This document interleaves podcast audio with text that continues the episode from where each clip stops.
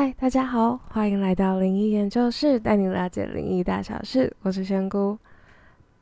今天要来跟大家分享的就是《记忆为什么会有仙姑》的第二集，就是你也可以当仙姑吗？因为我想说，其实我也遇过很多有灵异体质的朋友，那也有很多就是体质比较敏感的人，可能就会需要。嗯，可以评判一下自己会不会想要当仙姑，或者是可能自己是真的有带天命，还是呃真的有任务在身这样子，想要来让大家了解一下当仙姑的特质，所以也让大家来评估一下自己是不是可以当仙姑，或是呃通灵少年这样。那我这些都是总结了我自己认识的一些办事的前辈，跟我自己慢办事后慢慢体认到的一些步骤跟特质。那我们就开始今天的分享吧。第一步最直接的就是你要有灵异体质，虽然就是很废话，但这部分其实真的蛮重要的，就是。有一点像，但我觉得这其实有点像天注定。我还没有，呃，我还不了解说是不是可以强制变成你是仙姑这样，或者是你是办事者。其实这个我是觉得大多数我自己遇到的，通常都是神明直接指定，或是天生好像就看得到的。那我自己感应的部分，这个技能一直都有，就是小时候就会慢慢的觉得，哎，好像都可以看到一些跟大家。不太一样的东西，看到的人可能会比大家多。那小时候的印象其实也很模糊了，就是感觉自己可以看到或是听到一些灵体或是神明。那长大之后，就是慢慢长大，慢慢调整之后，其实比较稳定了，就是。嗯，我可以刚开始其实我是没办法控制，说我现在有很专心，我不要看到别人，我不要看到另一个世界的人。但其实慢慢调整之后，现在可以专心，需要工作专心，或者是像我现在要录 podcast 的时候，就是让自己开始可以静下心来，然后去关闭掉或是降低自己的一些感应，这样比较可以降低干扰。不然有时候走在路上，或是你很专心做一件事情的时候，突然被吓到，真的会很生气。我真的是生气了蛮久，就是慢慢练习之后，才比较可以呃去开关吗？就是去开启或关闭，就比较可以调整自己的频道频率这样子。那虽然我觉得。这部分在刚开始真的很不稳，就是刚开始就像上集说，就我很想就是在分享或者是呃看，就是分享鬼故事当一个聊天话题，或是去询问别人知不知道有没有身边有没有可以呃同同类型或同样技能的人可以分享这样。那我刚开始认知到自己很不一样，其实是呃在长大开始慢慢可以听到更多讯息之后，我才发现天呐！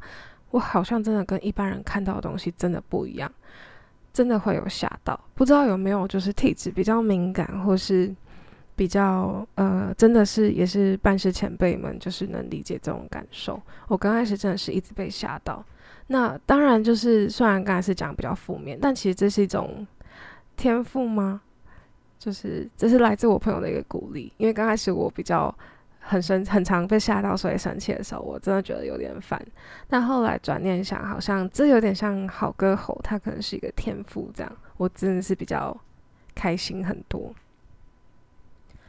那在调整过后，现在真的是比较能够知道怎么样让自己静下心来，可能就是去深呼吸，或者是去呃静坐冥想等等这些方式，我觉得都有帮助到我，就是可以去更。伸缩自如吗？自由的去开启、切换自己的感应的开关。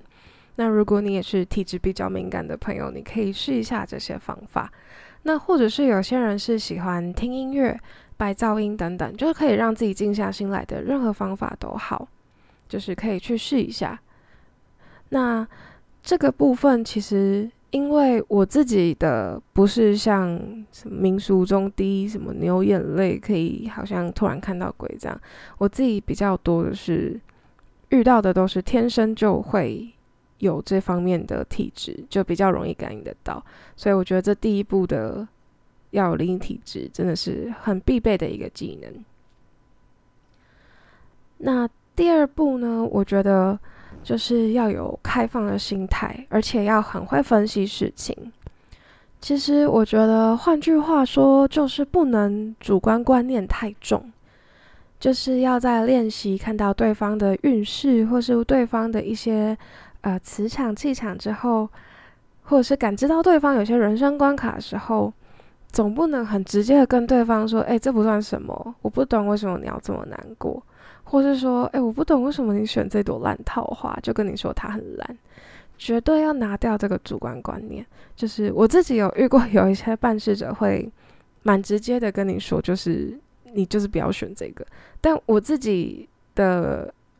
认定的，因为可能是我带我的前辈也是这样子，就是说有需要比较开放心态，就是你分析完事情就一定要尊重别人的选择。因为我们其实，在看以看别人的角度的时候，我们通常都旁观者清。但是，其实他们都有自己选择自己生活方式的权利。我们不能说我们这样就比较好，而他那样不好。因为有些人就是适合不同的环境，可能有些人喜欢很高强度的竞争环境啊，但有些人就很注重自己的生活品质。其实这些都是他们自己的选择，没有好与不好。呃，在撇除掉就是他们还没改变之前的话，那其实你只要知道自己不适合，然后保持的保持着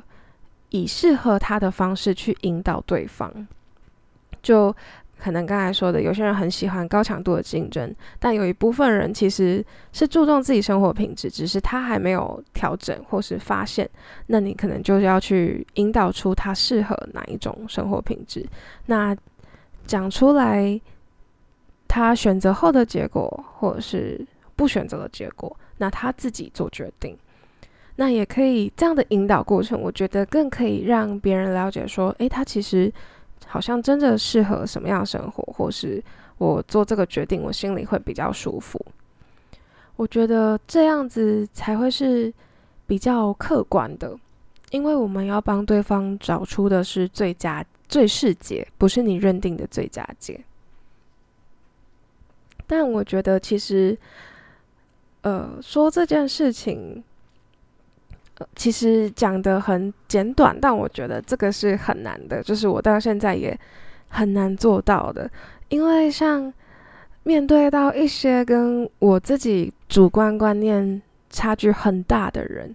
通常我真的都会开始忍不住想要那个标签，就想要贴起来，或者是那些小想法，就是真的会差一点脱口而出。我真的到现在也还在练习，我也觉得很难。就像大家可能看到，呃，就以本身我周遭的环境好了，就可能大家看到一些庙会活动，大家就会贴上标签，哎，八家酒。或者是诶电音什么改造的神教等等，就是大家会很容易的去贴上这些标签。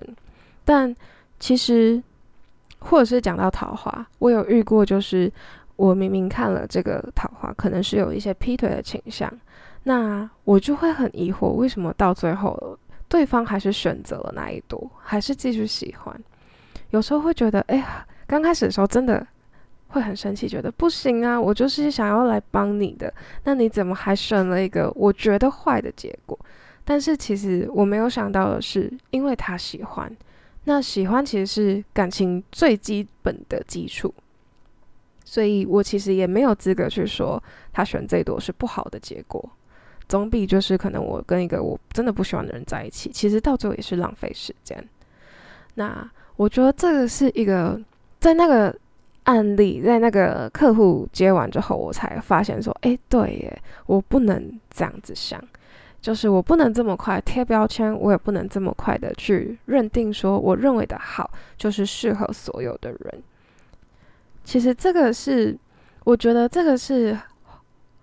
虽然有一些是先天的天赋，就有些人很善于去第一步骤就是很善于去分析。那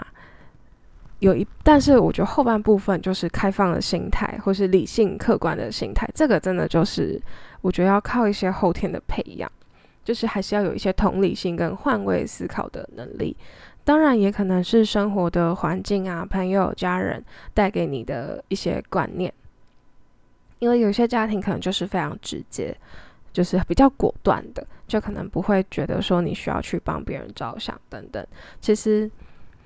大家可以评估一下自己是不是天生上就是有很多个性，很容易觉得啊，其实对方也很辛苦啊，这等这种的一些换位思考或同理心的能力。